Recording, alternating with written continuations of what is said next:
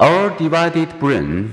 What do split brains reveal about the functions of our two brain hemispheres?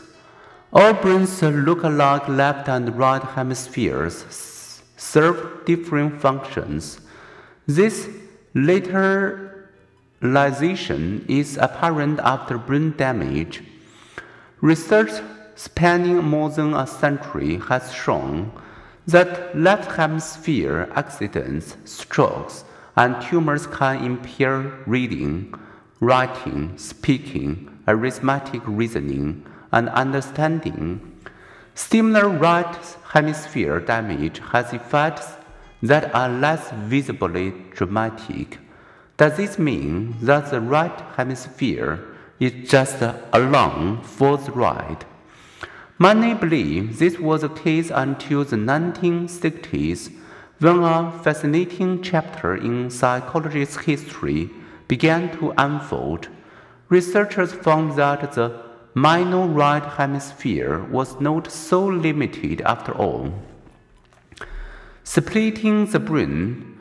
In 1961, Los Angeles neurosurgeons Philip Vogel and Joseph Bogen speculated that major epileptic seizures were caused by an amplification of abnormal brain activity bouncing back and forth between the two cerebral hemispheres, which work together as a whole system. If so, they wondered could they put an end to this biological tennis match by serving the corpus callosum, the white band of axon fibers connecting the two hemispheres and carrying message between them? Vogel and Bogen knew that psychologists Roger Sperry, Ronald Myers, and Michael Gazzaniga had divided cats and monkeys' brains in this manner with no serious ill effects. So the surgeon operated. The result? The seizures all but disappeared. The patient with this split brain was surprisingly normal.